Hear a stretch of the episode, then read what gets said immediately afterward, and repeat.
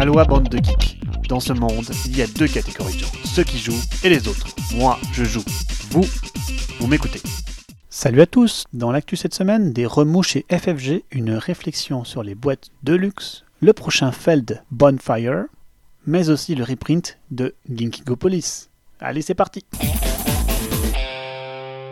L'écosystème Asmodée continue d'évoluer. Cette semaine, c'est Playdat Games qui quitte le navire Asmodée, non sans laisser dans son désir d'indépendance une bonne partie de ses univers aux géants, tels que Dead of Winter. Isaac Vega, de son côté, restera chez Asmodée. Playdat devrait pouvoir se recentrer sur des titres plus novateurs et s'écarter de ses anciennes locomotives. Forgotten Waters, dont on parlera plus bas, sera certainement le dernier jeu de cette transition.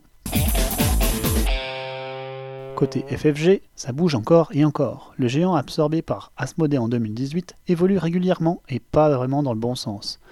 Gus réalise un article récapitulatif intéressant qui montre comment FFG, le fleuron du jeu de société il y a une dizaine d'années, a perdu de sa superbe au contact d'Asmodée.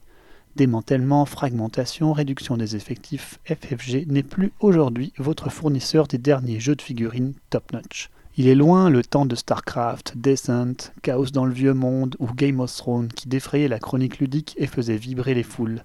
Aujourd'hui, la relève passe en financement participatif et ose. Elle s'appelle Blood Rage, Gloomhaven, Tainted Grades, Nemesis. FFG a perdu cette bataille avec l'aide d'Asmodée, dirait-on. Stone Meyer Games enchaîne les hits. Après sa locomotive Sight, l'éditeur a fait belle impression avec Winspan et plus récemment Tapestry. L'éditeur annonce un volume de vente en hausse de 33% pour l'année 2019 par rapport à 2018, avec 12 millions de revenus par rapport aux 9 millions en 2018.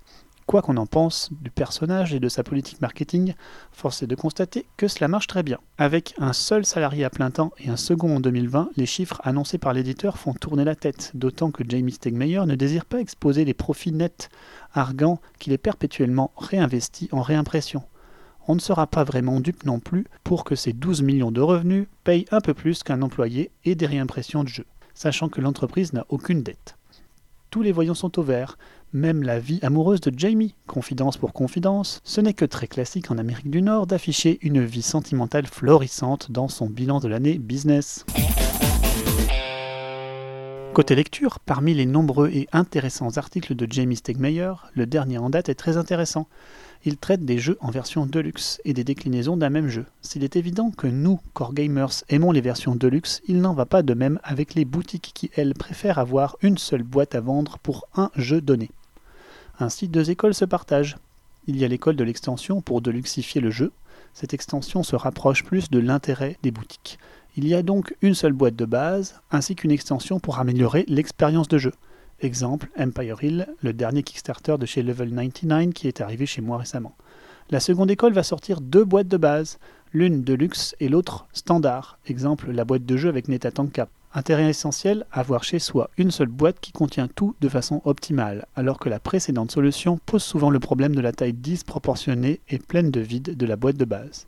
Alors que choisir en tant qu'éditeur Jamie tend à prendre une solution hybride, celle de proposer le Deluxe en participatif ou en vente directe et la boîte de base avec extension Deluxe en boutique.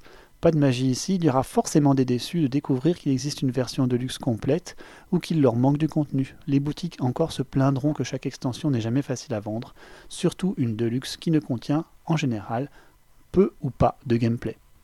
Voilà une vraie discussion que de nombreux éditeurs doivent se poser régulièrement. Côté sortie, le prochain jeu de Stefan Feld se nommera Bonfire. On peut l'attendre pour SN évidemment. Au programme, des gnomes qui veulent sauver la planète, une couverture plus attirante qu'à l'accoutumée, et pas de dés. Ça change. Avec une belle grosse roue et des tuiles en veux-tu, en voilà, nous verrons ce que nous réserve le cru 2020. Signalons Nidavellir qui a reçu un très bon accueil au Festival de Cannes. Plus encore, c'est l'un des premiers jeux utilisant complètement l'écriture inclusive dans ses règles, mettant en avant une volonté d'égalité grammaticale masculin-féminin. Bravo Forgotten Waters, ce sera le nouveau titre de Play That Games, un jeu dans la famille des Crossroads à la croisée des chemins. Un jeu full coop axé sur une narration forte avec plusieurs scénarios. Ça va sortir en anglais le 10 avril dans un mois presque. Le jeu utilisera aussi le système des livres jeux de plateau, comme dans Histoire de peluche pour décrire son univers, et une app pour suivre la progression, vraiment immersif. Après le relatif flop de Gen 7 et le gros succès de l'histoire de peluche, celui-ci devrait, on l'espère, marier le meilleur des deux mondes. Enfin, notez que Ginkgopolis, le hit hors d'impression de chez Pearl Games, dont les copies s'échangent à prix d'or sur le marketplace pour GameGeek, certains sont même prêts à y mettre plusieurs centaines de dollars, et eh bien Pearl Games vient d'annoncer son grand retour. Bravo Ce jeu à la mécanique bien particulière en vaut la chandelle et c'est prévu pour cette année. Que demande le peuple? Insolite enfin, quand l'art s'empare du ludique, remarquez cette vente aux enchères d'une œuvre d'art représentant la Joconde en Rubik's Cube. Invader, l'artiste derrière tout ça, en tire une valeur de 480 000 euros. Rubik Mona Lisa, ce sont près de 300 Rubik's Cube tournés de la bonne façon pour ressembler à la célèbre œuvre d'art. Allez, c'est terminé pour cette semaine, je vous dis à dans deux semaines et d'ici là, jouez bien